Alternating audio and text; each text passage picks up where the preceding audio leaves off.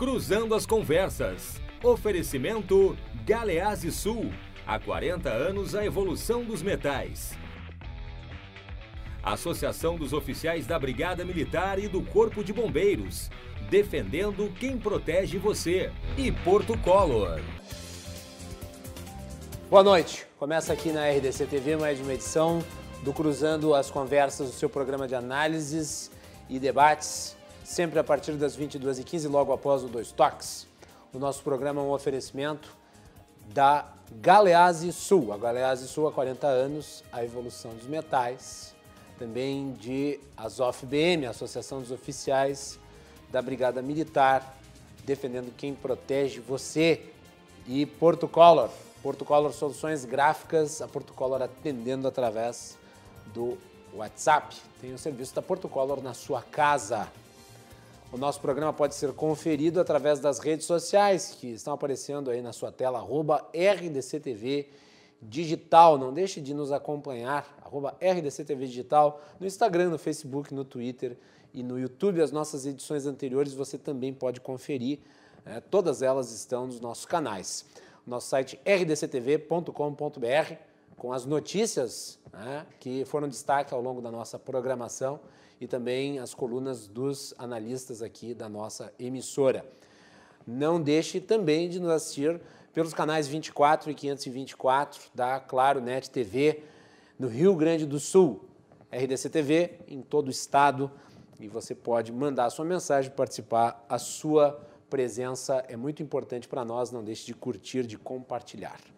Eu começo o programa de hoje falando sobre uma imagem que eu acho que é impactante, apesar de eu saber e de todos saberem, ela não é absolutamente inédita, mas que parece estar se tornando cada vez mais frequente, não apenas aqui, obviamente, mas vamos falar uh, especificamente da capital, uh, em todo o Brasil, que uh, eu fiquei assustado, porque não tinha ainda visto, apesar de aqui nos arredores da RDC TV nós termos muita pobreza, dizer, uma área extremamente degradada da capital, aqui o Distrito 4, e, nós termos uma, uma mendicância muito grande, prostituição, drogadição, uma zona que foi infelizmente excluída né, eh, do resto da sociedade.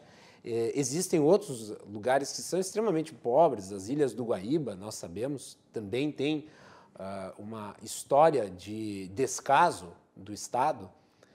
Uh, e Porto Alegre é uma cidade que convive há muito tempo com a pobreza. E passando hoje pela rua, estava caminhando, eu vi uma cena que considero, infelizmente, bastante uh, ligada ao atual momento, quer dizer, é resultado do atual momento.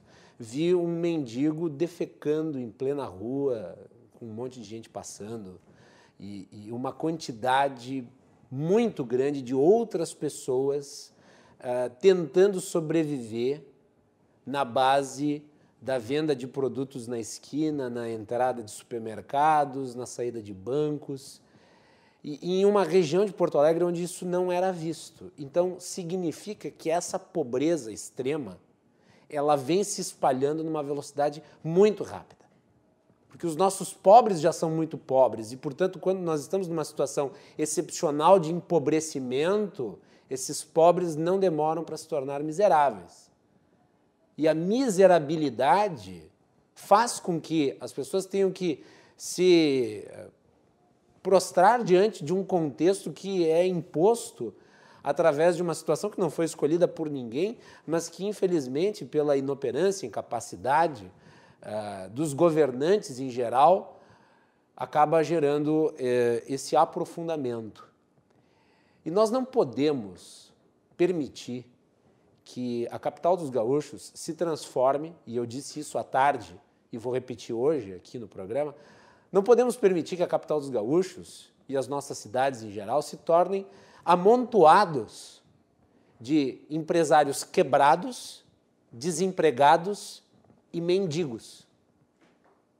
Vejam, diante de uma situação em que nós temos a impossibilidade de girar a roda da economia, os ricos se tornam menos ricos, a classe média alta se torna classe média, a classe média empobrece, os pobres ficam em situação de miserabilidade e os miseráveis nem se fala.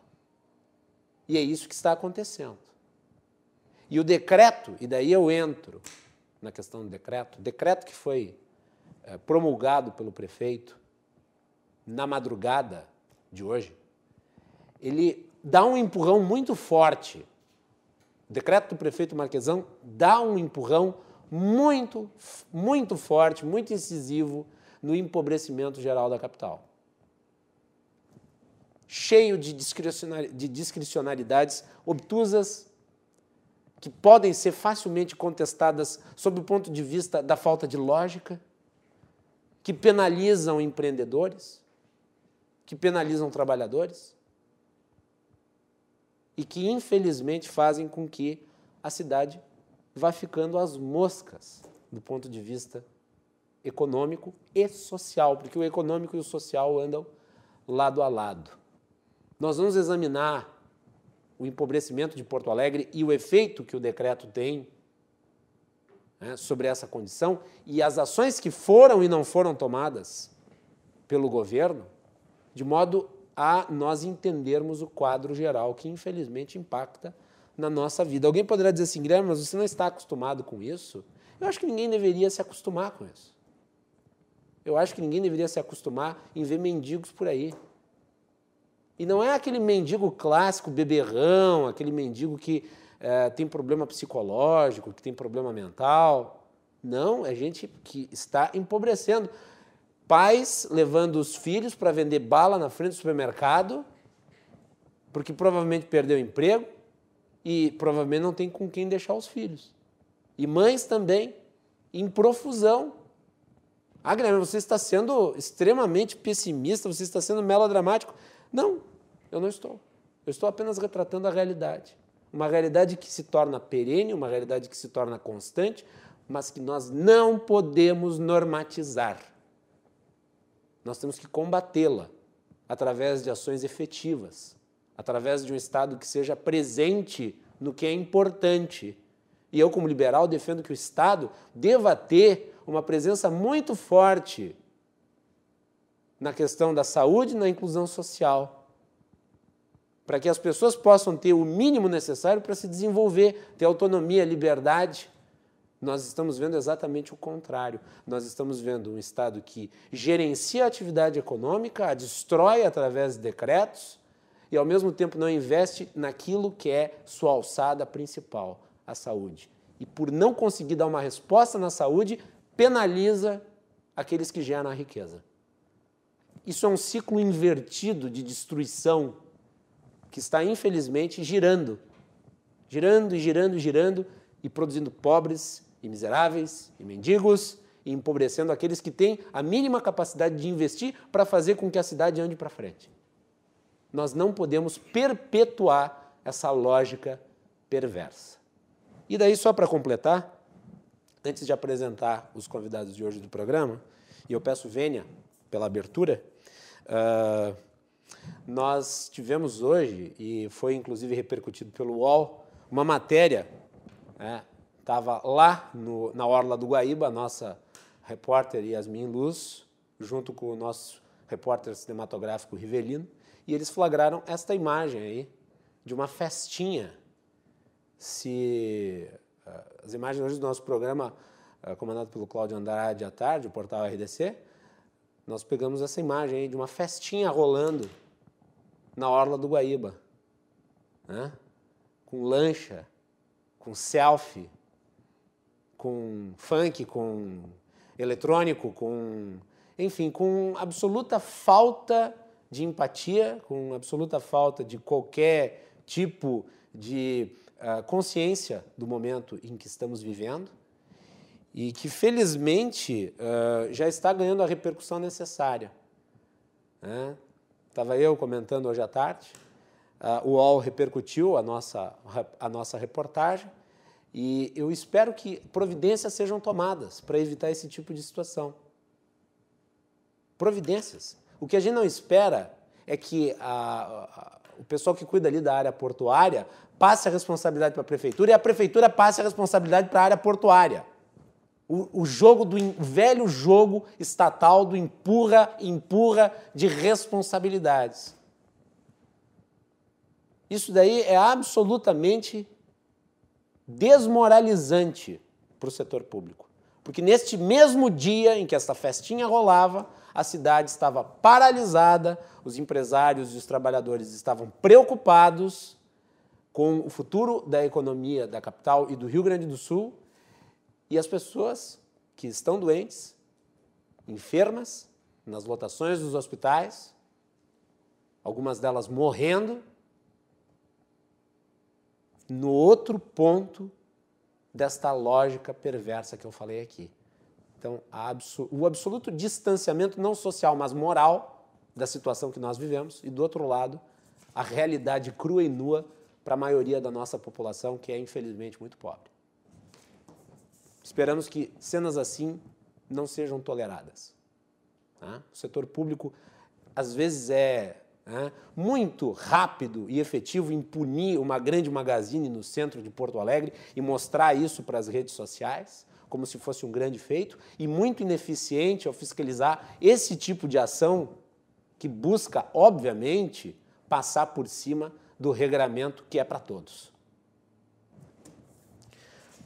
No programa de hoje, nós temos os nossos convidados, a vereadora Lourdes Sprenger, Bem-vinda, vereadora. Boa noite. Prazer recebê-la aqui na RDC.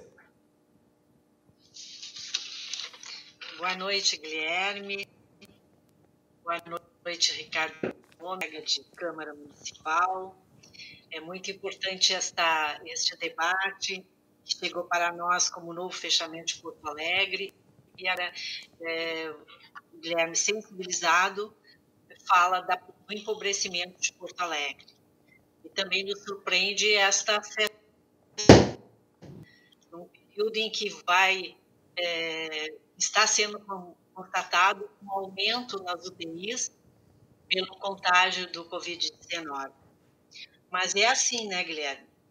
A falta de conscientização, disciplina sobre os riscos da pandemia leva as pessoas a agir irresponsavelmente, coloca em risco a si mesmo e os outros, e não faz os cuidados básicos e nem sabem é, e nem querem seguir o protocolo. Máscara, é, distanciamento social, isso para, essas pessoas outras não existe este comportamento. Então, o que, que acontece? O que aconteceu com o último decreto, depois de 57 decretos municipais, esse é o 57, é, retrocedeu-se nas restrições de março. Os grandes estabelecimentos que tinham controle, inclusive de aferição de temperatura corporal, permissão de entrada somente com máscaras, hoje estão pagando um alto preço por terem que fechar novamente, fechar shoppings, quebrar mais uma quantia significativa de pequenos e médios é, comerciantes ou estabelecimentos e o desemprego vai dobrar. Né? Já se viu no país que 50 milhões ganharam o auxílio de 600 reais. E quando terminasse 600 reais? Hoje, Guilherme, você viu a pobreza que relata aqui. E é desesperador, porque quando terminar o auxílio emergencial o desemprego, a falta de perspectiva, aonde esse povo vai vir justamente o povo em parte de aproximadamente 600 mil em Alegre. Na Câmara, nós temos feito todo um trabalho de aprovação para recursos, para saúde, desde quando veio o fechamento em março. Estamos trabalhando por videoconferência. Né? nem nos gabinetes temos um trabalho de plantão para nós colaborarmos e cumprirmos um papel de vereador. Muito bem. Mas só, enquanto só pra, tiver... Vereadora, só para a gente fazer a rodada inicial de cumprimentos, depois, depois vocês vão ter Sim. mais espaço para a gente argumentar. Tá bem, só... pois é, eu não tinha o tempo aqui que eu tinha falado. Né, é, a gente, é um bate-papo, vereador, então a gente vai, a gente vai girar a roda várias vezes para cada um comentar. Era só para introduzir basicamente o assunto com vocês. Nós temos uma reportagem introdutória tá aqui, foi feita pela Melanie.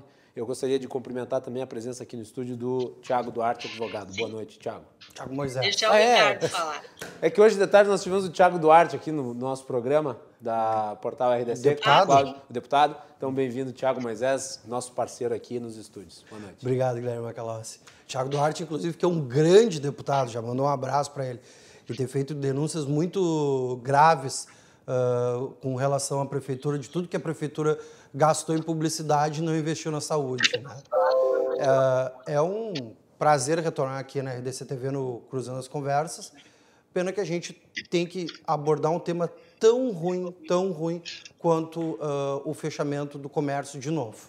Muito bem. Ricardo Gomes também está conosco. Boa noite, vereador.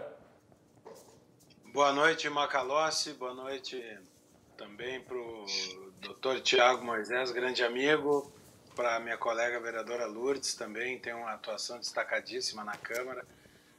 Uh, prazer estar de volta ao programa e lamento mesmo que seja num momento como esse, em que a gente uh, tem, que, tem que tratar de estar unidos, temos que trabalhar todos juntos para vencer a epidemia, mas não podemos escapar e não podemos deixar de fazer as críticas e de dizer as concedidas sobre sucumbir junto com a junto com a saúde pública.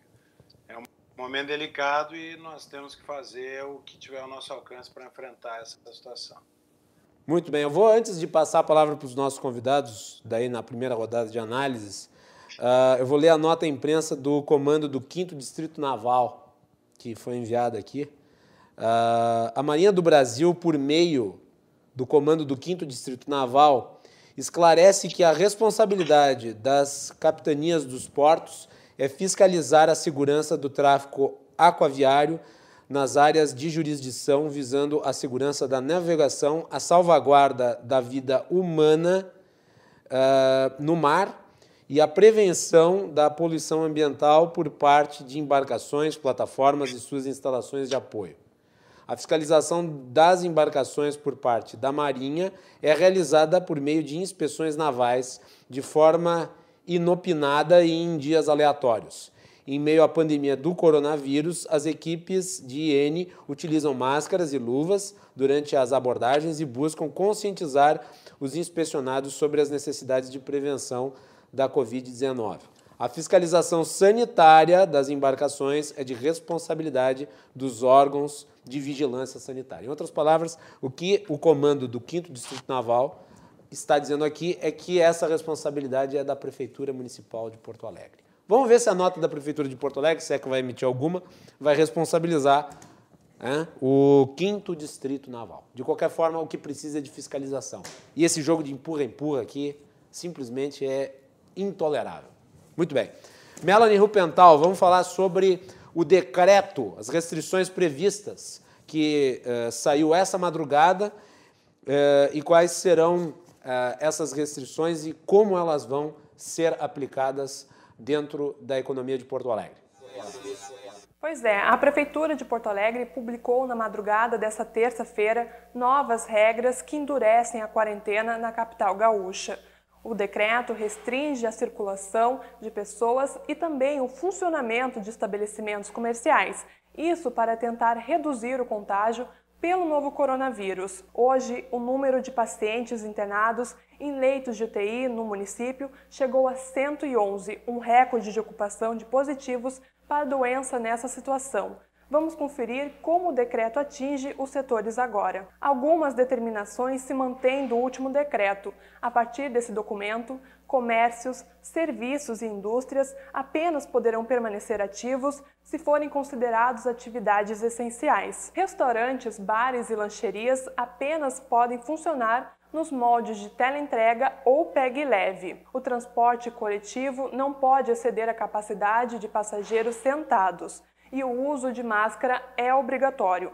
Eventos estão proibidos tanto em lugares fechados quanto abertos. Obras públicas estão autorizadas a continuar desde que sejam indispensáveis ao atendimento de setores essenciais. Já as missas e cultos poderão acontecer com no máximo 30 pessoas e não ultrapassando 50% do limite de ocupação.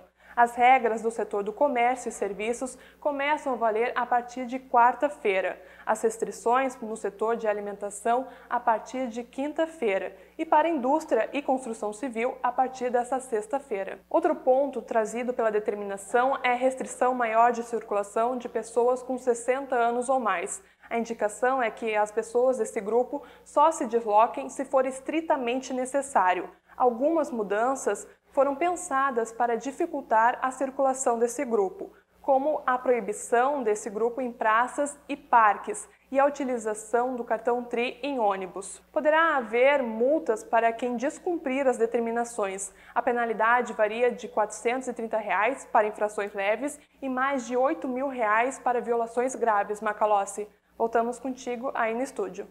Ah, então, o resumo do decreto do prefeito, mas nós vamos analisá-lo com detalhes agora e também vamos falar de outros assuntos relativos à capital nesse momento de combate à pandemia. Vereadora Lourdes, a sua análise agora sim ah, sobre o decreto, a senhora o reputa negativo ou ah, acha que tem algo de positivo ali para o público?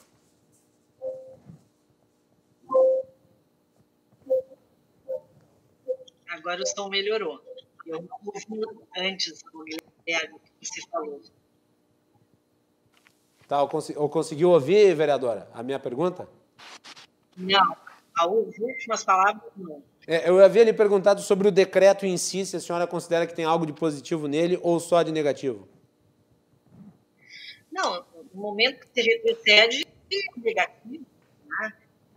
Nós já estávamos com uma, uma esperança de avançar é, de dar seguimento e, e para nós impacta é, esse retrocesso é, diante de, de, desse aumento, segundo os dados da saúde, de pessoas nas UTIs de hospitais e também como com as pessoas do interior. Para mim, assim, o que se vê tudo se convive, se for seguido com fiscalização, aumento de leitos, é, seguir o protocolo, tem que abrir tudo novamente, porque se você está com máscara de proteção, higiene das mãos, álcool gel, distanciamento social, não permitir as, as aglomerações, e mais que os estabelecimentos estão usando a verificação de temperatura corporal, e a responsabilidade e, e, as pessoas terem essa disciplina em outros países que estão seguindo essa reabertura justamente com todos esses controles. Mas deixar o povo solto, nós sabemos que é uma situação nova que deprime, que as pessoas estão é, desesperadas também, né? A solidão, é, eu não vejo como positivo, por uma surpresa é, não posso dizer agora que foi necessário, talvez se não fosse necessário, se tivesse é, dado continuidade aquele início que foi bem positivo, que nos deixou bem tranquilos, as pessoas eram atendidas, é, tinha é, tranquilidade na, na, nos hospitais para atendimento, é, mas realmente ele é muito negativo por tudo isso que vai ainda empobrecer mais as pessoas vão se contaminar também, menos, menos circulação. Mas se olhar a periferia, as pessoas não têm como se isolar. Né? Então, é, nesse momento, eu não posso dizer que foi um decreto positivo por todas essas consequências e por os, os, quem está pagando essa conta. Muito bem. Tiago, uh, de novo, olha, eu estou meio perdido hoje. Tiago Moisés, por favor, vou aqui anotar. Meu Deus do céu. Ele me conheceu hoje, né? É, me meu conheceu Deus do céu, é, não lhe conhecia. Nunca veio aqui no programa, Nunca né, Tiago? Que coisa extraordinária. Mas É que hoje eu fiz plantão aqui do, é. do programa à tarde com o Cláudio, ficamos bastante tempo conversando com muita gente. Então eu estou ainda meio, meio tentando me enquadrar novamente para que as coisas fluam de maneira correta. Perfeito. Tiago Moisés, vai lá. Macalossi, uh, primeiro sobre o decreto. Eu reputo o decreto um retrocesso total e não pela questão pandêmica em si, né? Eu sou um defensor dos trabalhadores da área da saúde, conheço a realidade dos hospitais, eu sei o problema que está tendo. Uh, eu sei que realmente é uma grande circulação de pessoas, vai aumentar uh, todos, o, vai aumentar a internação. Eu sei de tudo isso. Mas aonde que eu reputo o grande erro desse decreto? É que este decreto, uh, somado às atitudes que a prefeitura deixou de tomar nos três meses da crise pandêmica, demonstram a incompetência da prefeitura de lidar com uma crise tão grave como a do coronavírus. A prefeitura teve três meses, três meses para se preparar, para fazer um hospital de campanha, fazer um hospital de campanha que não foi feito, e antes que digam, ah, o hospital de campanha não vai tratar o, os pacientes uh, com coronavírus. Bom, mas ele vai atender o, o, outro tipo de paciente que estaria numa emergência e iria deixar de superlotar as emergências. Não houve compra de respirador, eu ouvi a entrevista do prefeito esses dias no, nos meios de comunicação dizendo que, ah, que teve parceria, que, que com ajuda uh, do governo federal. Bom, isso não é compra de respirador pela Prefeitura de Porto Alegre. Isso não é compra de respirador. Não houve aumento de leito. Não vem dizer que puxadinho de um hospital é aumento de leito. A prefeitura, a prefeitura teve mais do que três meses para se preparar. Mas vamos deixar só esses três meses. A prefeitura não fez nada. Enquanto a gente sabe que o coronavírus não tem cura, quando a gente sabe que não tem vacina, não tem remédio e que é um vírus que quando pega, ele demora, ele tem um prazo para sair muito alongado. Então as pessoas precisam de respirador, precisam de leito. E o que o prefeito fez? Nada, absolutamente nada. Então ele não faz absolutamente nada e pune agora tanto os trabalhadores, tanto os trabalhadores quanto os comerciantes. Esse decreto do prefeito é a mesma coisa que ele fez no início de março. O que, que muda? O que, que ele. Qual é o grande plano do prefeito para nós? A gente já sabe que ele gosta de gastar em publicidade. O vereador Ricardo Gomes, o qual eu já saúdo, uh, fez um vídeo maravilhoso que eu compartilhei nas minhas redes sociais, falando quanto que a prefeitura gastou em publicidade. Que maravilha, se nós temos dinheiro para gastar com publicidade, dinheiro da saúde, por que não comprou respirador? O decreto é um absurdo, é um tapa na cara dos trabalhadores e dos empresários de Porto Alegre. O Ricardo Gomes foi o vereador que fez a denúncia em primeira mão nas suas redes sociais é, em relação ao uso dos recursos do Fundo Municipal de Saúde para verba publicitária. E eu estava, ah, Ricardo Gomes, eu estava fazendo uma sondagem com alguns amigos da imprensa que fazem cobertura de televisão. Eu não vou citar quem, mas é gente que tem conhecimento bem amplo a respeito. É, uma, uma veiculação no intervalo do Fantástico. Não estou dizendo que esta em específico custou isso, mas ele disse que no, na média é isso, o valor que custa uma inserção no uh, espaço de inter, no espaço comercial do Fantástico fica por volta de 800 mil reais. Queria a tua avaliação, Ricardo Gomes, disso aí. Já um leito de UTI fica na média 220 mil reais. Então, eu acho que isso já diz tudo. Uma inserção de comercial no Fantástico daria para colocar aproximadamente quatro leitos de UTI para funcionar. E o que disse o doutor Tiago, tá, que também manda um abraço para ele, uh, é a pura verdade. Houve aumento de leitos de atenção básica e houve aumento de leitos de UTI em hospitais privados, em hospitais federais e, e, em doação feita pela iniciativa privada. Aumento de leito da Prefeitura de Porto Alegre, leitos de UTI, não houve. Até porque uma UTI precisa um respirador. O próprio prefeito declarou, comprou zero respiradores. Então, o, o sentimento eu compartilho é que nós perdemos Uh, e, a, e, a, sociedade aceitou essa política de, de, lockdown ou quarentena, a sociedade acatou isso no primeiro momento. Sim. Ela se recolheu para casa, tentou, uh, houve uma aceitação muito alta e as pesquisas mostraram isso, isso até em talvez algumas ações do prefeito, as pesquisas mostraram que as pessoas acataram isso, porque elas acataram a lógica de que o poder público precisava de um tempo para organizar o sistema de saúde, para ampliar a capacidade do sistema de saúde, para que nós pudéssemos aos poucos ir abrindo.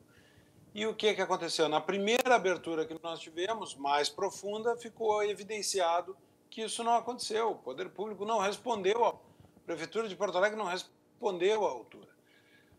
Ah, o prefeito diz que não consegue comprar uh, os respiradores porque não tem segurança jurídica para isso, porque arrisca a anotação uh, por causa do, da, dos órgãos de controle, que vai sofrer uh, uma reprimenda de controle, porque ficaram muito caros, mas Campo Bom comprou. Outras cidades compraram. Como é que Porto Alegre não conseguiu? Agora a discussão é se há médicos para trabalhar nas, nas UTIs. De novo, outras cidades conseguiram. Será que o problema é só Porto Alegre? Será e Ricardo, ontem Alegre... o vice, ontem o vice o vice-presidente do Cremers, o Eduardo Trindade, publicou no seu Twitter que eu vou botar aqui o tweet. Deixa eu só buscar. Exato. Mas ele, ele comentou é isso. A Trindade comentou. Ele disse basicamente Exato. o seguinte: tenho profundo respeito e consideração aos nossos gestores, mas a não abertura de novos leitos de UTI se deve a estratégias adotadas pelos governantes, não pela falta de médicos para trabalhar nessas UTIs. E, e acho que outro elemento também, Macalossi, Lourdes e, e Tiago, que faz com que as pessoas recebam muito mal esse decreto, e para mim com razão, são as contradições que foram ficando aparentes ao longo do tempo. Ah, a Constituição Civil foi liberada em Porto Alegre no dia 28 de abril. Abril, não maio, 28 de abril. A curva continuou parada. Ou seja, pela própria lógica da prefeitura, ficou demonstrado que a construção civil não aumentou o número de infectados, não colocou mais pessoas nas UTIs. Por que, que agora ela foi fechada, então? Se, se ela não influiu na curva para cima, pra, por que fechar o setor? Segunda contradição, a, a construção civil na cidade está fechada, mas as obras públicas não. E não são as obras públicas essenciais do DEMAI, do DEP, as obras públicas de infraestrutura básica, de saneamento básico. É a obra da Orla. A obra da Orla está acontecendo, asfaltamento acontecendo, nitidamente para embelezar a cidade para a eleição. O corona não atrapalha. Outra contradição que as pessoas estão vendo, mais um elemento, esse critério de faturamento que foi usado no passado, há, há poucas semanas, para dizer que as empresas com faturamento acima de X teriam que fechar. Que critério é esse? Por acaso o vírus chega na, na, na contabilidade da empresa e pede o livro caixa para ver qual é o faturamento? Também a prefeitura agora quer é, evitar aglomerações, proibiu, o sujeito não pode reunir a família no salão de festa do seu prédio. Cinco pessoas, não pode. Aglomeração, tudo bem, a população acatou, mas ele fecha a avenida para atrair pessoas para a orla do Guaíba. Não estou dizendo que tem que fechar os parques, trancar as pessoas em casa, mas isso evidencia a contradição do prefeito. Porque é que fecha a avenida para trazer pessoas para a rua? Tu abre, é ao, fechar, ao, ao fechar a avenida para os carros, você abre espaço para as pessoas circularem. Isso feito na orla do Guaíba, é óbvio que produz aglomeração. Eu estou dizendo que a prefeitura incentivou a aglomeração ao fechar o trânsito para os carros.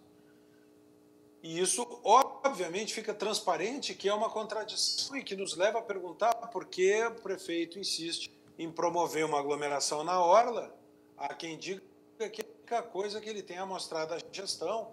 Eu não digo isso. Eu não digo isso. Eu sou tento ser justo. A prefeitura tem outras coisas para mostrar, fez, fez reformas importantes. Agora, no período eleitoral, se, com o período eleitoral se aproximando, com a pandemia, levar as pessoas à orla é uma, é, é, no mínimo, uma contradição. Outra contradição, as aglomerações nos ônibus.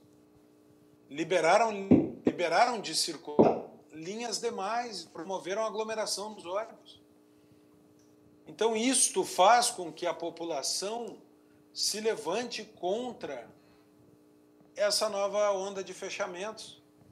Todos nós sabíamos que a política de lockdown ou de quarentena, como queiram, política que tinha prazo determinado, porque nós não podemos viver assim sempre. As pessoas estão perdendo emprego. Em abril foram 5,9 mil desempregados no Brasil. Em abril, a, a, o desemprego no Brasil chega a 13%. Agora, com os dados de maio e junho, vai ser pior ainda. As Muito pessoas bem. têm dificuldade para levar comida para casa. Nós vamos ver algo próximo de uma convulsão social se esse estado de paralisia econômica se mantiver por muito tempo. A população aceitou porque era por um prazo limitado. Agora ninguém vê a luz no fim do túnel porque a prefeitura movimentou. E ainda por cima estão ficando aparentes as contradições. Todo político quis dizer o seguinte: eu fiz o que a ciência mandava. Nós estamos vendo aqui é que houve decisões políticas que não foram científicas e nem podiam ser, porque a ciência diz que tem dúvidas, que há incertezas. Mas os políticos estão nos dizendo o seguinte: a, o meu baseado na ciência, ele é o único, é o único caminho possível. As contradições do governo municipal estão mostrando que teve mítica São... misturada na decisão científica. Ou seriam, vereadora Lourdes, uh, decisões, uh, seriam contradições científicas? Não. No momento que se fala que é o resultado de uma pesquisa científica e se observou no Estado que com a pressão de vereadores mudaram, foi, foi desconsiderada tal pesquisa científica, realmente começa a gerar contradições, começa a gerar desconfiança. Então já há uma grande desconfiança, mesmo que decisões algumas estejam acertadas, pelo que falou o Ricardo Gomes e também pelo, por outros fatos também a nível estadual. Se é pesquisa científica, não tem que mudar na decisão é a ciência que determinou. Mas como fecha e abre é, estabelecimentos, compromissos é, pessoas, suas vidas, seus negócios, é, se, não há, é, se, se há um retrocesso imediato é, não pode, ou segue uma linha ou outra.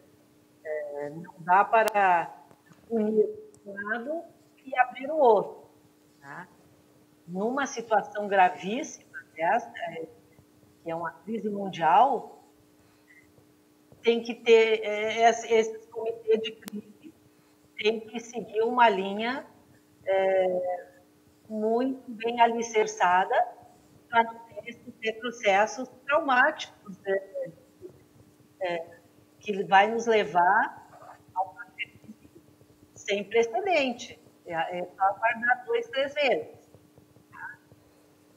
Então, não, não dá para ser assim. Uh, Tiago Moisés, e depois vamos para o intervalo. Guilherme, uh, eu fico pensando, eu fico pensando, ouvindo o vereador Ricardo, como, como se sente a dona Ângela, lá da Restinga, que está com dificuldade e que o seu seguro-desemprego está terminando, quando ela descobre que a prefeitura gastou quase, quase um milhão, né, pelo que o vereador Ricardo disse, colocando um comercial no Fantástico, falando do que a prefeitura está fazendo. Só, só, só, só deixar claro que eu não dei a informação relativa ao quanto custou essa inserção eu apurei em média uhum. quanto que custa uma inserção no intervalo do Fantástico. Pelo que me disseram, em torno de 800 mil reais. Isso não significa que essa custou isso. Mas não sei, não te, eu não estou dizendo exatamente que esta custou isso. Eu digo que, pelo que os meus amigos jornalistas que trabalham com a cobertura de televisão disseram, essa é a média. Então vamos ficar pela média. Mas okay. eu, desculpa, mas não interrompeu. Por favor. Mas, é, mas vou dar um dado só. Ah. Uh, do, só no mês de junho, a sacou 1 milhão 990 mil reais do Fundo Municipal da Saúde para colocar no, uh, em publicidade da saúde, porque a ordenação total de despesa no, só no mês de junho para publicidade foi mais de, mais de 3 milhões e 300 mil reais. Então, independente dessa, dessa entrada ou não, a prefeitura gastou 3 milhões e 300 mil reais de só no mês de junho, e eu estou fazendo aqui a conta por 220 mil, dariam 15 leitos de UTI só no mês de julho em publicidade. De volta aí, Thiago. Vai lá. Bom, então agora ficou melhor ainda porque eu estava falando. Ficou melhor. Então a gente não está falando de 800, a gente está falando de 3 milhões. Eu volto, uh, eu pergunto, como se sentiu a dona Ângela, que está terminando lá o seu seguro-desemprego lá na Restinga, e que não está vendo a uh, forma do governo resolver essa crise que ele prometeu que ele ia resolver? Como está se sentindo o seu Jandir lá do Jardim Botânico, que tem um botequinho, tranquilo, paga suas contas em dia, e que agora estava tentando ajeitar uh, o, o, o seu estabelecimento para atender todas as normativas da prefeitura e a prefeitura em duas semanas fecha. Como que se sente o trabalhador brasileiro, o trabalhador gaúcho, o trabalhador de Porto Alegre, que não está conseguindo emprego porque as empresas estão fechadas? Como que está se sentindo o trabalhador linha de frente da SMEF, que está há três meses com o Vale Refeição atrasado? enquanto a prefeitura está gastando milhões em publicidade. Depois dos comerciais eu vou dar vários dados aqui também de quanto que a prefeitura gastou e depois eu também gostaria de falar um pouquinho sobre as máscaras que a prefeitura vai doar para nós. Então tá bem, vamos fazer intervalo e voltamos aqui no programa com a vereadora Lourdes Sprenger, o vereador Ricardo Gomes e o Tiago Moisés, advogado. Na sequência tem mais, fiquem conosco.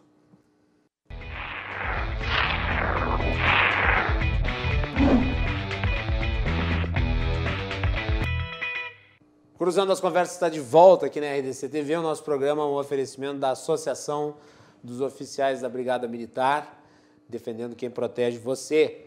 Galeazzi Sul, há 40 anos, a evolução dos metais. E Porto Color Soluções Gráficas, a Porto Color atendendo através do WhatsApp. Tem os serviços da Porto Color na sua casa. Você pode nos assistir pelos canais 24 e 524 da Claro Net TV no Rio Grande do Sul e pelos uh, meios nas redes sociais, arroba RDCTV Digital, no Instagram, Facebook, Twitter e YouTube. Não deixe de mandar a sua mensagem, a sua participação é muito importante. No programa de hoje estamos aqui com a vereadora Lourdes Sprenger, com o vereador Ricardo Gomes e com o advogado Tiago Moisés nos estúdios aqui conosco. Uh, Tiago, eu volto contigo. Tu disse que tu tinha informações relativas a máscaras e outros gastos de publicidade. É. Então vamos lá. Trouxe, trouxe até uns papeizinhos aqui. Quando a gente traz uns papeizinhos é um é, problema. Aí é quente. Uh, eu não vou citar nome da, da loja de vestimentas femininas uh, que não venceu a licitação, porque teve dispensa de licitação, mas que está fornecendo máscaras para a Prefeitura de Porto Alegre. Você também não precisa ir muito longe, é só olhar as redes sociais, uh, tanto do prefeito quanto da primeira-dama, tudo aberto, vocês podem saber qual é essa loja de roupas que está fornecendo máscaras, máscaras para todas as secretarias, todas as secretarias. Isso foi pago, tá? Em torno de 130 mil reais. 130 mil reais em máscara de pano de grife para dar para uh, os servidores da prefeitura, o prefeito, ou fazer propaganda no Facebook. Eu, eu não consigo entender, isso subverte a lógica de uma coisa que a gente sempre conversava aqui, que é a parceria público-privada. Porque na parceria público-privado, o privado vai ajudar o público. Nesse caso, é o público que está ajudando o privado. Está cheio de empresário, cheio de empresário querendo ajudar, fazendo doação, doa EPI, uh, doa cesta básica. Por que, que tem que fazer uma licitação para comprar máscara de grife? É a, é a pandemia fashionizada. Mas isso aí a gente deixa para classe alta, para tudo bem. Se a pessoa tem uma condição financeira que quer comprar uma máscara bonita de uma, de uma marca boa, isso é problema da pessoa. Agora o gestor público não pode fazer isso. Ele tem que saber a realidade da cidade. Não pode, Macalossi, gastar em 2018, nos anos de 2018 e 2019, só com um conglomerado uh, midiático, também não vou citar o nome, tá? Mas só um grande, uma grande rede de comunicação que nós temos aqui, gastou 8 milhões e 200. E desses 8 milhões e 200 de publicidade, olha só, o vereador Ricardo Gomes depois procure, eu posso lhe mandar também, gastou 6 milhões e 600 do fundo da saúde para fazer publicidade. Então não vem com essa. Não é agora que o senhor prefeito está mais preocupado com publicidade do que em saúde. Sempre foi assim. Desde que ele tentou terminar com o IMESF, agora atrasando o, o Vale, o Vale Refeição dos trabalhadores da área da saúde quando ele demorou para comprar EPIs, quando ele não aumentou os leitos, quando ele não comprou respirador, e do outro lado ele fica investindo em publicidade, publicidade, publicidade, publicidade. Eu tenho outros dados aqui, ao longo do programa eu vou passando. Mas assim, ó, é, para mim está claro, está claro. A prefeitura ela tem um inimigo, se chama saúde, e ela tem um amigo que se chama publicidade. Ricardo Gomes.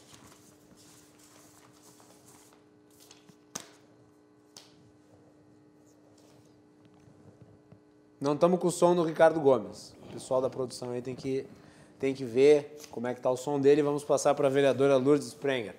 Vereadora Lourdes, e aí, Eu esses gastos todos com publicidade oriunda do Fundo Municipal de Saúde? É, nós não estamos... Também é, não, não estamos com som. Essa, Vou pedir para a produção... A... Vou pedir para a produção... Mas eu sou auditora, em princípio eu sou auditora, tenho por princípio verificar é, a documentação, analisar não tem a documentação, as propagandas hoje, por lei municipal, o valor de cada é, informado na tela da TV, mas nós temos a nossa das ações executivas. Esse assunto chegou para nós na última uma reunião, vamos ver o, o andamento e as suas, comprovações, né? Para dar andamento e pedido de informações ou outro que nós na Câmara temos essa prerrogativa. Vereador Ricardo Gomes, conseguimos ouvi-lo agora? Alô? Alô, Voltou o áudio? Agora voltou o áudio. Ah, bem. Vamos lá. Não, essa, isso, é, isso é uma. A gente já tinha conversado muito sobre a questão da publicidade na prefeitura no fim do ano passado, quando a prefeitura ordenou 22 milhões de reais de gasto em publicidade para falar bem do aumento do IPTU do IPTU, a previsão era que ele fosse arrecadar, o novo IPTU fosse arrecadar 60 milhões de reais, 20 dos 60 da Prefeitura de Publicidade. Então, o problema do, do, dessa administração é um problema de escolhas, são escolhas que foram mal feitas.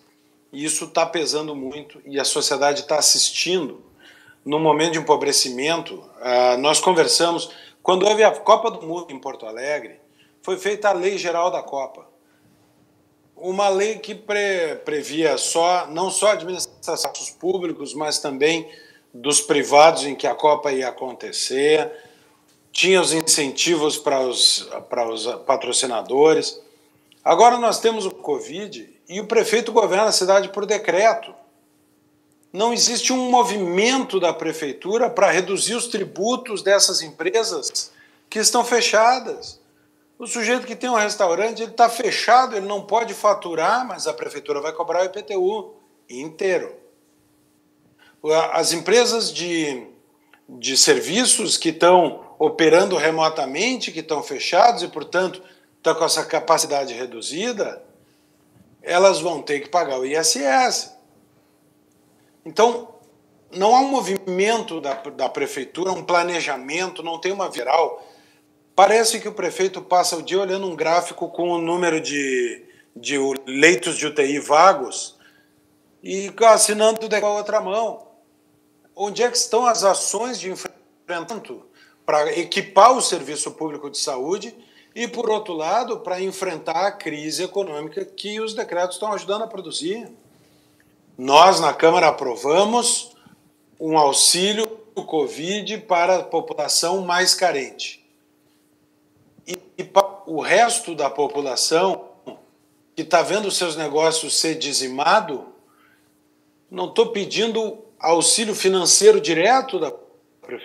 Ninguém, nenhum liberal vai dizer que a prefeitura tem que botar dinheiro dentro de uma empresa, mas que pare de tirar que enfrente a questão tributária, que Mas ajude depende, né, Ricardo? Depende. Eu acho, que, eu acho que os liberais podem sim defender que o Estado ajude as empresas que ele, por ordem, paralisou, como se fosse uma indenização.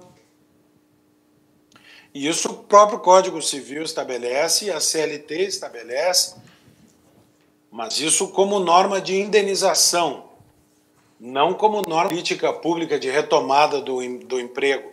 Aliás, uma, uma grande armadilha de tudo que está acontecendo é nós acharmos que o governo vai ajudar a população a retomar o crescimento econômico. O governo pode não atrapalhar, se, parar de estrangular as empresas, a sociedade volta a funcionar. E o que nós estamos pedindo à prefeitura é, é, é uma pergunta: qual é o plano? Quantos leitos a prefeitura de UTI a prefeitura pretende instalar? Quando? Com que dinheiro? Estas informações nós não, temos. A Câmara passou um projeto de lei que tinha duas metades. Tudo tem duas metades. Né? A primeira metade era uma lei de transparência que obrigava a prefeitura a informar a Câmara para onde estavam indo os recursos federais que estavam chegando em Porto Alegre, para onde estavam indo os recursos estaduais, para onde estão indo os recursos de doação que veio para Porto Alegre, inclusive em material, máscaras, álcool gel, etc. Qual é o plano de investimento da prefeitura? Quais são as ações que estão sendo tomadas? Isso foi aprovado pela Câmara. É o mínimo da transparência que o prefeito deve, Câmara de Vereadores e a sociedade. O prefeito vetou, se negou a prestar informações à Câmara de Vereadores faz as suas lives. O secretário da Saúde dá bom, boa tarde e até logo. Quem fala é o prefeito. Nós estamos assistindo um espetáculo de pessoalização da administração pública. É, é, parece uma campanha de, de, publicidade e de eleva, exaltação do líder máximo da, da cidade, em vez de parecer algo em conjunto com uma equipe de médicos. Muito bem. Se havendo a, a comunidade médica, quais médicos? Onde é que estão as atas dessas reuniões com os médicos? Como é que eu sei que o que o médico disse é o que o prefeito está fazendo? Falta transparência, falta muita transparência. Vereadora. E eu digo é... isso porque eu vou no cardiologista para fazer uma coisa, eu não faço, eu faço outra. Eu como, eu como errado, não faço exercício. Eu tenho sérias dúvidas de que o prefeito está seguindo tudo e é só aquilo que o seu painel de uh, conselheiros médicos lhe diz para fazer. Vereadora Lourdes, uh, o prefeito, entretanto, ele, ele, através da sua administração, eh, em diversas ocasiões manifestou uh, uma falta de certeza em relação ao uso das máscaras por parte da população em espaços públicos. A senhora não acha que foi uma posição mais do que errada da prefeitura, que agora é, com esse novo decreto, sinalizou que poderia até punir as pessoas que é, andam sem máscara. Não é uma mudança de 180 graus aí uh, no, no, na posição do governo e isso não parece ser espetaculoso no sentido de que até um pouco oportunista, visto que foi alertado inúmeras vezes uh, para a utilização de máscara e distribuição de EPIs como política social de combate à pandemia? Eu fiquei muito surpresa dessa informação. Não sei se está me ouvindo bem, Guilherme. Agora melhorou um pouco. Tá. É, eu fico surpresa porque vimos em todas as nossas manifestações seguindo essa orientação de que o uso da máscara é importante. Então, de pelos próprios médicos, que reduzem um percentual bem elevado de doente, e de repente essa informação vem para Saúde.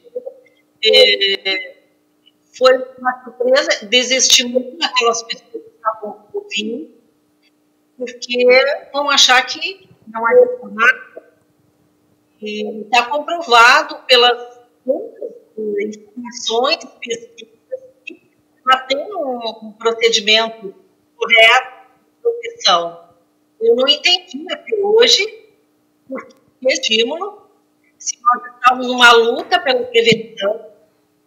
E também eu fico muito assim, preocupada, porque eu, quando tentei a termômetro, pela aferição, foi porque eu tinha visto fora todo o trabalho não da temperatura. Aí, é, no município, para os assintomáticos não adianta. Mas olha, para nós, o que nós pudermos, como eu estou hoje nos estabelecimentos, que agora fechados, que estão todos com essa, esse procedimento, aqueles maiores estabelecimentos, também na área do técnico, salão de TV, estavam usando. E o município não teve esse, projeto. Eu modifiquei, não um ano de obrigatoriedade geral, mas eu não sei se ser acatado. Eu acho que a questão de medição, a tudo o protocolo de, de distanciamento, Vereadora. mas também fiscalização, né? Uma fiscalização é, Alô, com muita vereadora. também. Vereadora, está muito. A, su, a sua. sai, Vereadora, a sua conexão. Vereadora, a, senhora, a sua conexão está realmente muito ruim. A nossa produção acabou não conseguindo estabelecer uma conexão ah, adequada. E eh, eu lamento porque certamente a vereadora tem aí um raciocínio para externalizar aqui para nós sobre o uso de máscaras, mas fica muito ruim de ouvir e nós não estamos nem compreendendo ah, direito a forma como a vereadora está colocando aí as suas posições. O áudio realmente está muito ruim. Ah, então eu gostaria de pedir desculpas aí à vereadora, mas ah, não, não, não, não vamos conseguir ouvi-la. Então vamos, vamos tentar ah, agendar uma oportunidade que a senhora esteja presente aqui ah, no programa, vereadora Lourdes, para que a senhora possa ah, falar aí de uma forma mais, ah, mais clara aqui, presencialmente, eu acho que vai facilitar bastante. Eu peço desculpas aí, mas é que realmente, inclusive, não, não fica nem bom para a senhora, nem para nem os nossos ouvintes, É. nossos telespectadores. Então, eu gostaria de lhe agradecer a presença aqui no nosso programa e já deixar o convite para que a senhora possa vir aqui no estúdio ah, participar do Cruzando as Conversas ou do portal RDC. Tá bem. Muito obrigada. Tá bem, então. Então aí a vereadora Lourdes Sprenger. Já vamos indo para a rodada final, aproveitando o ensejo, mas só para tomar a fala da vereadora ah, que estava expo expondo aqui uma argumentação em relação às contradições relativas ao uso de máscara. ah, não, há, não havia, pelo menos até então, previsão de punição para quem não utilizasse máscara em público, né, doutor Tiago? Não, não havia, né? Não havia. A prefeitura ela entra em contradições, é, inclusive nessa situação de máscara. Às vezes eu, eu, eu não sei quem é que comanda. O vereador Ricardo falava muito bem. Eu mal ouço o secretário de saúde, mal ouço os médicos que compõem a, as lives do nosso prefeito, porque é só ele que fala, é alta, 100% midiático. Mas ah, primeiro se tinha um entendimento que todo mundo deveria usar máscara. Qual é o entendimento que eu corroboro? Eu corroboro desse entendimento e sempre quando saio estou de máscara. Aí depois o prefeito manda um ofício para um grupo, ah, uma rede grande de informações aí, dizendo que tinha problema de não usar máscara em locais públicos. E agora ele vai punir as pessoas que o, o- deixem de usar máscaras em locais públicos. Então é essa miscelânea de informações, de confusões, é, é isso que se transformou a prefeitura de Porto Alegre no meio desse coronavírus. Sabe o que eu não gostei no tom do prefeito, ah, na última live que eu acompanhei dele? Foi ah, um ar de reprimenda, dizendo assim: a sociedade não entendeu, então nós vamos ter que fazer isso, como se estivesse realmente se castigando. Uhum. Eu sei que pode não ter sido até a intenção do prefeito, mas a forma, né, a forma me pareceu essa. E é verdade, uma parte da sociedade não compreendeu, uma parte da sociedade realmente não está nem aí, é verdade. Agora, vamos examinar a fundo. Os empreendedores, os donos das, dos comércios, compreenderam, a imensa maioria. Ah, teve um caso que o outro, que houve uma multa. Até porque muitas vezes, né, no processo de você estabelecer uma restrição, não fica muito claro. Há uma profusão de Sim. decretos, portanto, há, e o, o, o, Ricardo e o Tiago podem falar melhor do que eu, há insegurança jurídica, porque tu não sabe como, como proceder. Né? Então, você pode eventualmente incidir em alguma irregularidade. Houve quem não cumprisse? Houve, óbvio. Mas a maioria cumpriu. E, por certo, e na falta de testagem não pode asseverar isso, mas por certo a maior parte das contaminações não estão se dando nesses ambientes que estão tomando as providências de uh, uh, limitação de atendimento e as medidas sanitárias adequadas. Hoje, por exemplo, nós vimos aqui o drama uh, de uma entidade representada pelo Rogério lá, relativa às academias, que vão ser obrigados a atender um aluno por cada vez. Quer dizer, uma coisa absolutamente Isso impossível que... de ser praticado. As pessoas estão se contaminando onde? As pessoas estão se contaminando dos transportes públicos lotados. As pessoas estão se, estão se contaminando nos ambientes públicos lotados, nos parques e na orla do Guaíba. É ali onde você tem o grau de maior interatividade das classes sociais e, obviamente, as pessoas que utilizam o transporte público estão indo e vindo dos, das zonas periféricas, onde você tem a maior incidência de casos. Então me parece muito óbvio. E daí até questionei à tarde.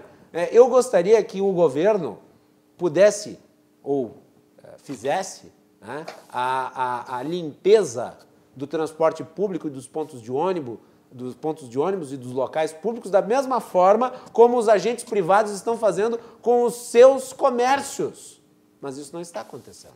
Entretanto, quem está sendo punido é quem está seguindo, quem está seguindo o regramento. Né? E, e o Estado não está fazendo a sua parte. Não está fazendo a sua parte na fiscalização, não está fazendo a sua parte no investimento, está faz... não está fazendo a sua parte no que lhe compete. Entretanto, ele pune quem está fazendo.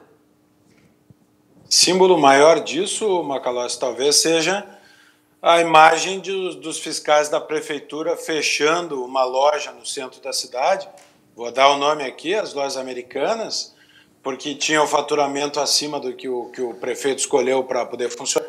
E ao sair as americanas passando na frente de um sem número de ambulantes, camelôs, vendendo produtos falsificados, às vezes roubados, que a gente sabe que é a origem de muitos desses produtos. Celular, o sujeito não comprou uh, falsificado, é um iPhone roubado mesmo.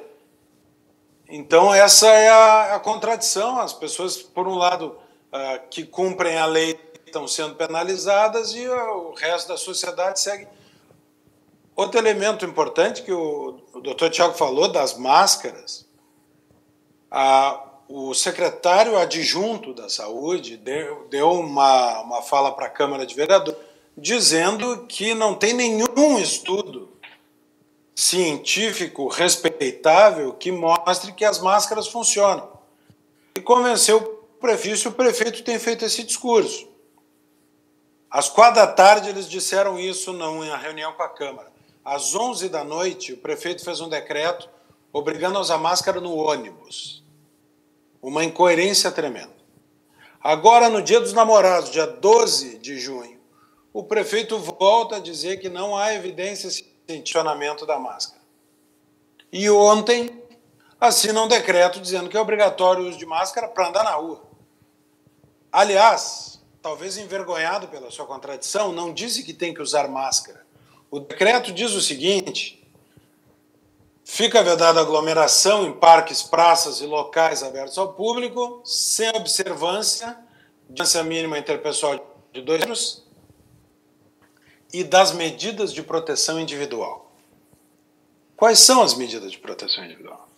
O prefeito não vê Aliás, o decreto eu, tem eu, 50 Ricardo, artigos os, e não pode os... dizer quais são as medidas? Ou é o fiscal que vai escolher na hora? Vai olhar para o sujeito e dizer assim: o senhor tinha que estar de luvas também, vou lhe multar. Por, por que, que com tanta especificidade num decreto não são capazes de estabelecer quais são as medidas de proteção que eles vão exigir legalmente? Não, e detalhe é que o, o decreto ele chega até mesmo a regulamentar a distância, por exemplo, de pessoas fazendo exercício de corrida.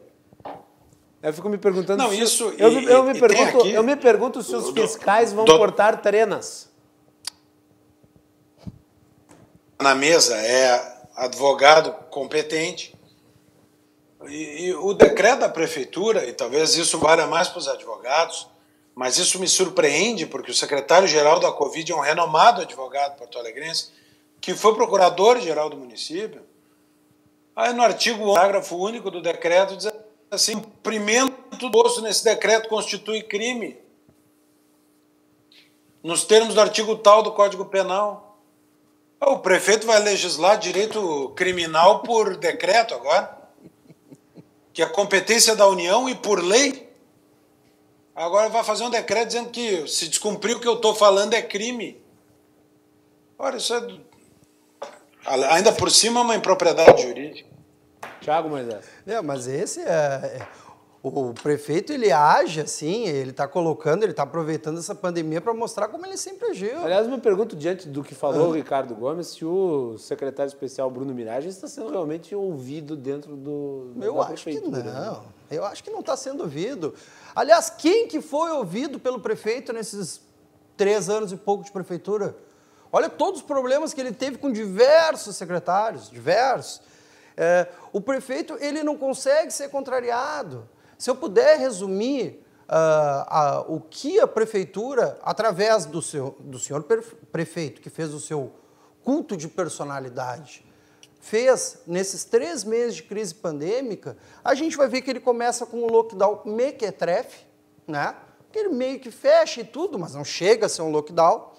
Ele não compra respirador, ele não compra EPI, ele não uh, faz o hospital de campanha, ele não aumenta leitos. Né? Uh, aí, no meio das entrevistas ali, quando está faltando EPIs, quando está faltando EPIs, ele dá uma entrevista na rádio dizendo que os trabalhadores da área da saúde estavam roubando os EPIs. Né? É só a gente resgatar essa entrevista. Passa mais um tempinho, ele vai lá e ofende as igrejas, os cristãos, os cristãos. Eu sou defensor dos trabalhadores da, da saúde e aí sou cristão. Eu me senti ofendido nas duas do prefeito. Aí passa mais um pouquinho, ele reabre tudo, né? sem nenhum tipo de especificidade, e agora ele fecha de novo. Esse é o prefeito. E quando tu vai falar alguma coisa para ele, como o vereador Ricardo gravou um vídeo maravilhoso denunciando os gastos em publicidade, ele no outro dia está na grande emissora de TV, grande emissora de TV, debochando, debochando, dizendo que, ah, porque as pessoas elas querem imitar na internet, porque as pessoas estão falando disso, daquilo, mas elas não sabem da realidade. Não, senhor prefeito. Quem parece desconhecer a realidade é o senhor. Eu acho que o senhor tem que andar um pouquinho nas comunidades aqui de Porto Alegre, ver que as pessoas estão passando fome, ver que as pessoas estão sem condições de se manter. Não dá para ficar nesse abre e fecha enlouquecido, ensandecido. Por favor, mostre um plano de governo que não seja ficar usando a imprensa como a sua assessoria de imprensa particular. Ricardo Gomes, último toque, depois vamos para a rodada de encerramento. Hoje nós tivemos a 50. Tem plena. Ricardo, Hoje nós tivemos a última, a, a última, mais uma troca no governo, né? Denian Couto saiu da Secretaria de Comunicação. É a 57 saída de um secretário ou subsecretário do governo Marquesan. Ah, vocês estão contando ainda? Sim. Eu, eu conta. E parte da, da razão e da culpa disso, ou toda ela, é essa uh, incapacidade de escutar que o, que o Tiago acabou de, de, mencionar. Esse, aliás, esse secretário ficou menos de um mês no cargo. Quem? O este, esse secretário da. Não, Denian, não, não, cheguei nem a conhecê-lo. Denian o Breve. Não, uh, haveria que averiguar, teríamos de averiguar se a saída dele não tem a ver com essas. Com essas... Aparentemente foi porque ele recebeu um convite do Podemos para ser candidato em Curitiba. Ah, bem, faz bem, faz bem. Mas na primeira é porque isso também, teve, muitos ó, secretários saíram por, por é um assunto pessoal. Na verdade, uh, Porto Alegre um alto preço, um alto custo, com esses 57 secretários que saíram. Eu fui secretário e saí. Eu saí porque eu discordei do projeto do IPTU. Eu saí e disse por que é que eu estava saindo. Eu era contra o projeto do aumento do IPTU, entreguei o boné e saí da prefeitura. 57 secretários, isso significa que a administração não teve nenhuma continuidade. Aliás, que os projetos que... começaram Ricardo, e não conseguiram ser concluídos. Ricardo, tu sabe por que, que só é estranho o fato de ele ter entrado, saído sob a desculpa, sob a justificativa, para utilizar uma palavra mais oficiosa, a, sob a justificativa de ser candidato a vereador? É porque um mês atrás Todo mundo sabia que ia ter eleição e que existe prazo para descompatibilização. E você não vai nomear. Entrou para ficar um mês. Você não vai nomear alguém para ficar um mês. Você vai nomear alguém para ficar até disseram, o fim da eleição. Então não faz sentido ele sair. Me parece que o surgimento dessa vaga de candidato a vereador veio né, para ter uma justificativa razoável para poder sair do cargo em que ele estava ocupando. Periga nem uma concorrer. razão que não seja essa. Periga nem concorrer. É. Isso, olha, a, a, maioria dos secretários que deixou o cargo deixou pela absoluta incapacidade de dialogar com o prefeito. É, ele não aceita opiniões contrárias. E eu posso dizer isso e eu posso falar com autoridade, porque eu fui secretário do governo, eu fui da base do governo, eu votei 90% dos projetos que o governo mandou para a Câmara porque eu entendia que os projetos eram bons, e o prefeito nunca me ouviu. Quando eu digo, quando eu fazia críticas, até hoje, eu fiz esse vídeo que o, que o Tiago comentou, é a assessoria cesada do entorno do prefeito. Ah, isso é um discurso eleitoreiro. Porque não aceita uma crítica. Ele não aceita que as pessoas digam que algo não está bem na prefeitura. E por isso só podem estar do lado dele pessoas que aceitam qualquer coisa que ele faça, qualquer coisa que ele diga, que não tenham espinha dorsal. Eu sei que o, o vice-prefeito, Gustavo Paim, está nos ouvindo. Um excelente exemplo de uma pessoa que fez tudo ao seu alcance para ajudar a administração, levou a cabo o projeto do trecho 3 da Orla, que ele administrou e não o prefeito porque exigia uma capacidade de conversa e de diálogo e de construção com diferentes órgãos da prefeitura, e que foi ignorado pelo prefeito, foi traído pelo prefeito, que deixou de ouvi-lo, que deixou de respeitá-lo. Ricardo, estamos Então eu posso dizer de cátedra, posso dizer de cátedra. Porto Alegre paga um alto preço. E agora vejo que o Senado acaba de confirmar falta ainda passar na Câmara, as eleições para. Então eu digo para o prefeito: dá tempo de fazer alguma coisa pela saúde de Porto Alegre. Vá trabalhar, prefeito. A eleição é só em novembro. Preocupe com ela quando abrir a campanha. Vá trabalhar, prefeito. Muito bem. Ricardo, obrigado por ter participado hoje aqui do nosso programa. Espero que na próxima vez possas vir aqui no estúdio. Obrigado. Eu, na próxima quero estar com vocês. E se Deus quiser, estaremos todos com a cidade voltando a caminhar. Tiago Moisés, muito obrigado por ter vindo aqui hoje. Deixa, Oi. Deixar um abraço especial para o meu amigo Tiago. Quero dizer que o Tiago tem, só pela fiscalização que ele tem feito, pela capacidade de acompanhar e de fazer propostas dos assuntos da cidade, deveria, Tiago, pensa bem, tu tem que estar na Câmara logo. E aí, Thiago? Muito obrigado por ter vindo. Obrigado, obrigado. Convite ao vivo, hein? É, não, é. não, eu sou advogado só, tá? Eu sou um advogado, sou um cidadão e eu tô aqui como cidadão para fazer as denúncias uh, e não me calar diante da, desses absurdos que a prefeitura faz. Quero deixar um, um abração para o Ricardo, que além de um belíssimo vereador, é um grande amigo, é uma pessoa uh, que engrandece o debate, uma pessoa que faz a Câmara de Vereadores de Porto Alegre, é, sobe o nível da Câmara de Vereadores. E esse tipo de posição que o Ricardo faz lá é uma das coisas que eu acho maravilhosa. Porque ele é uma pessoa que foi secretário do governo Marquesan e saiu de lá e mesmo assim votou favorável a diversos projetos. Mas ele não aceita, como eu também não aceito, e como você, você é trabalhador, você é empresário, não aceita o que o, o prefeito está fazendo no meio dessa pandemia. Não aceita, não aceita que se gaste com publicidade quando se fecha o postão da tronco. As pessoas estão precisando de eh, respiradores, de leitos. É só assim que a gente vai sair dessa crise pandêmica. Me diz, me diga, terminando, terminando, me diga, prefeito, qual é o seu plano? Até agora o senhor não apresentou absolutamente nada. Gastou em publicidade o dinheiro da saúde. Isso sim deveria ser crime, senhor prefeito.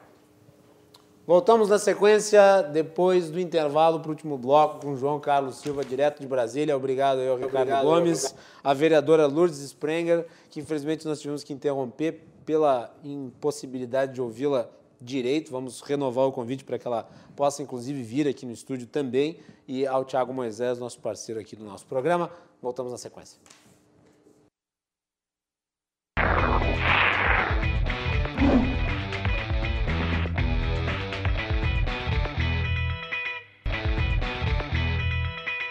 Último bloco do Cruzando as Conversas de hoje. O nosso programa é um oferecimento da Associação dos Oficiais da Brigada Militar, defendendo quem protege você. Galeazzi Sul, há 40 anos, a evolução dos metais. E Porto Color Soluções Gráficas, a Porto Color atendendo através do WhatsApp, tem os serviços da Porto Color na sua casa.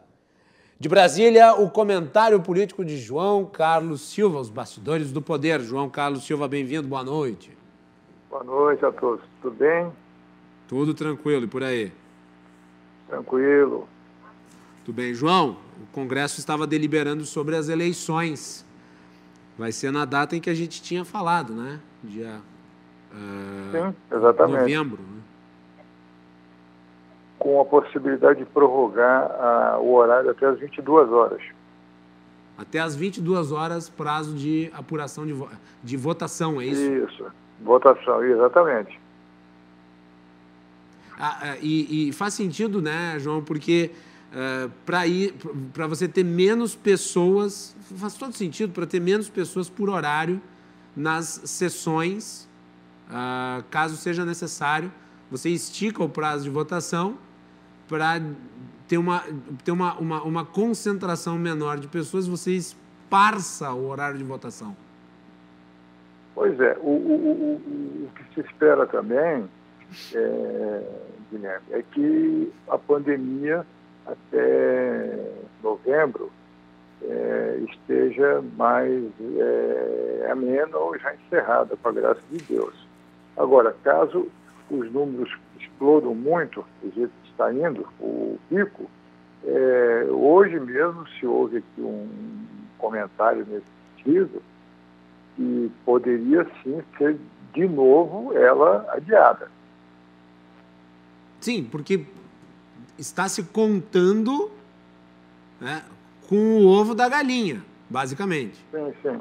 É, que isso porque... se supere. Mas vamos aos números. Hoje nós tivemos 39.436 casos confirmados de coronavírus. O Brasil totaliza 1 milhão 151 mil casos.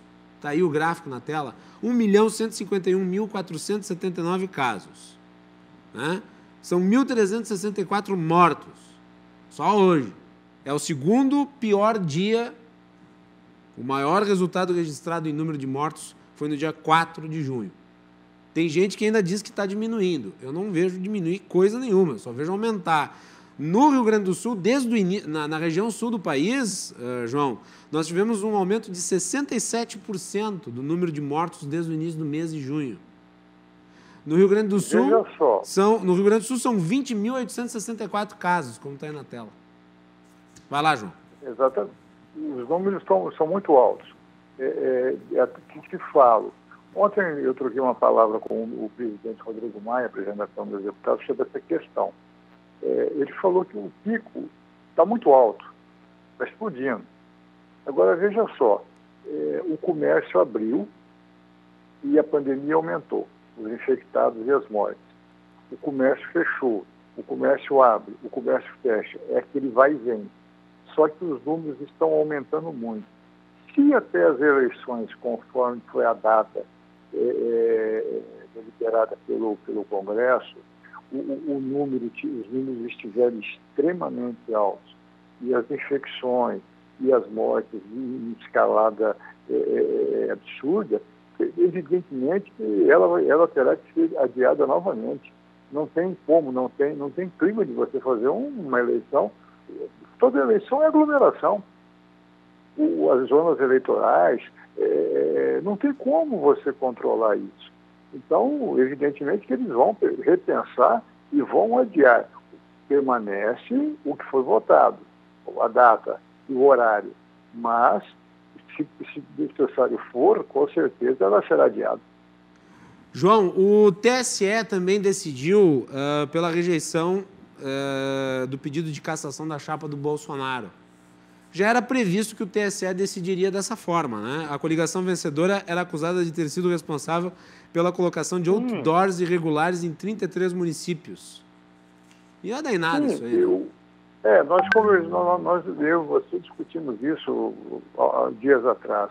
Então, não tinha cabimento você votar uma, uma, uma, uma anulação de uma chapa por conta de uma coisa eh, periférica. Não tem sentido. O, o, TSE é, é, acolheu bem o, a defesa e achou por bem nem tocar o assunto para frente, porque, aliás, é uma discussão inócua, porque você discutir ao dólar, ah, vamos caçar a chapa do, do, do presidente, vamos caçar o vice, num momento ruim. Se discutir uma coisa grande, uma coisa é, não, vale lembrar né, que a chapa Dilma Temer não foi caçada com irregularidades gigantescas. Sim, sim, sim. E, e, outra, Guilherme, você ampliar uma discussão por causa de um assunto desse seria até constrangedor para o TSE, você concorda? Com certeza, não, é, é, uma, uma ação que não tem o menor sentido, né? E, e, que, na realidade, mais ah, fortalece o discurso do presidente de perseguição pela justiça. Exatamente. Ah, João, mais um assunto, ainda relativo ao Ventralbe. O Ventralbe, que foi para os Estados Unidos, uh, hoje teve uma mudança uh, no Diário Oficial da União. Houve um, uma, uma mudança para o dia da exoneração. Como é que foi isso aí? É, essa ida do, do ex-ministro para os Estados Unidos, na calada da noite, é muito estranha. O presidente da Câmara, Rodrigo Maia, disse hoje ele estaria fugindo de quem?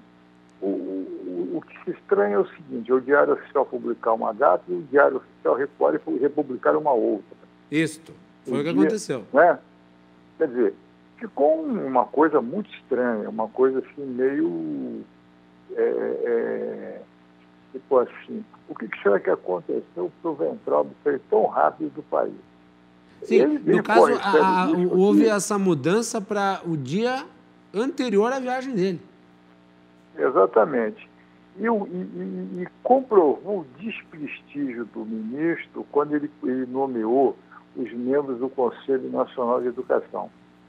Os militares fizeram é, o recuo, já não aceitam os nomes que ele indicou, e o provável ministro da Educação, que até agora deverá ser o, secretário de Educação do Paraná, pela conversa que teve hoje com o presidente, muito boa, me parece que o nome dele hoje seria o, o cotado para assumir o ministério, não há um outro nome, acho que estudado é o nome dele. E o Weintraub sai do país, mas nomeou. Aliás, o, a decisão do, das cotas caiu. Né? É, não durou nem dois, três dias a decisão que ele fez das cotas. cair imediatamente. Não, pior é o seguinte, olha, vou dizer uma coisa. Eu sou, eu sou como liberal, eu sou a favor da igualdade uh, para todos de acordo com a lei. Eu sou um crítico do sistema de cotas, porque eu acho que ela fere esse princípio da igualdade perante a lei. Uh, mas, de qualquer forma, qualquer decisão feita por um ministro, ela tem que ter rigor técnico. Essa não tinha rigor técnico nenhum. Essa aí parecia nenhum. uma vingancinha dele, um último ato, com uma espécie de declaração de princípio. Uh, obviamente, desmoraliza o discurso uh, anticotas, uh, porque parte do pressuposto de que ele é um discurso ressentido. E ele não é. Sim, e, e, e outra, também depois das cotas, a, a, a, indicação dos nomes que ele propôs, para, que ele nomeou para o Conselho é, de Educação. Aliás, sem critério nenhum, né? O critério usado zero, é os amigos do rei. Na verdade, os amigos do, do ex-ministro, né? E já foram até, o, o, ministro que assumir já vai é, descartar os nomes. Serão outros nomes que vão para o Conselho. Só citando ainda o Rodrigo Maia, que tu mencionaste aqui, ele disse que o Ventral é o primeiro exilado com apoio do governo na história. O, o, essa, essa, colocação do presidente Rodrigo Maia, ele, ele é catedrático, porque ele nasceu no exílio. O, ele nasceu no Chile, o, o, pai César Maia estava exilado já há algum tempo, e se casou no Chile com uma chilena, a Maria Ângela, e o Rodrigo Maia nasceu no exílio, na Embaixada Brasileira é, foi batizado na Embaixada Brasileira, por, por conta disso é um cidadão brasileiro, ele e seu irmão. O, o, o, o ganha, um, aliás, o que se, tá, o que se diz é, em Brasília, e que todo mundo está querendo ter, inclusive o, Supremo Tribunal, o, o STF, como que ele conseguiu chegar nos Estados Unidos com essa facilidade toda? Claro, foi através do seu passaporte diplomático. Sim. Até porque os Estados Unidos, para aceitar é, é, estrangeiros, é um critério longo. Não é o caso do ex-ministro. Ele, ele chegou, no, no, mesmo dia que ele saiu do Brasil, ele chega imediatamente aos Estados Unidos já para assumir suas funções. Não, isso foi um tratamento do, do dado do país ao ex-ministro, porque ele estava de posse do seu é, passaporte diplomático sem ele, ele não iria a lugar algum. Com certeza, né? Quer dizer, dá para se dizer, inclusive, que a imigração americana foi feita de trouxa, né? Pelo, pelo governo brasileiro com esse tipo de iniciativa que agora Sim. se consolida com a mudança uh, no registro do Diário Oficial da União, que é um documento público e cujo, cujo teor de precisão precisa estar de acordo com a lei, né? E, e o ex-ministro terá muitos problemas daqui para frente, vai ter que explicar uma série de coisas, inclusive a saída para os Estados Unidos. Quer dizer, não foi uma ida, né? praticamente uma fuga.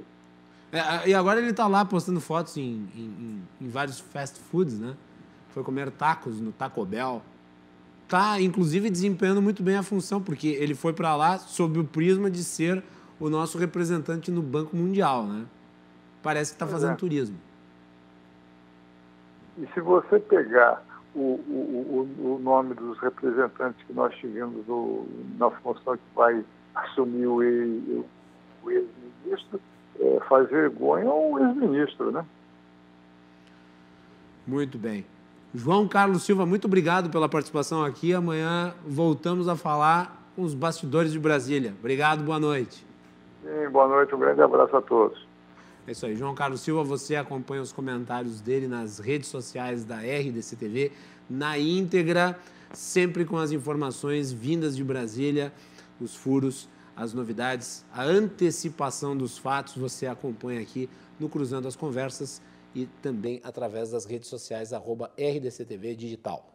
Voltamos amanhã aqui a partir das 22h15 na RDC com o Cruzando as Conversas. Boa noite a todos.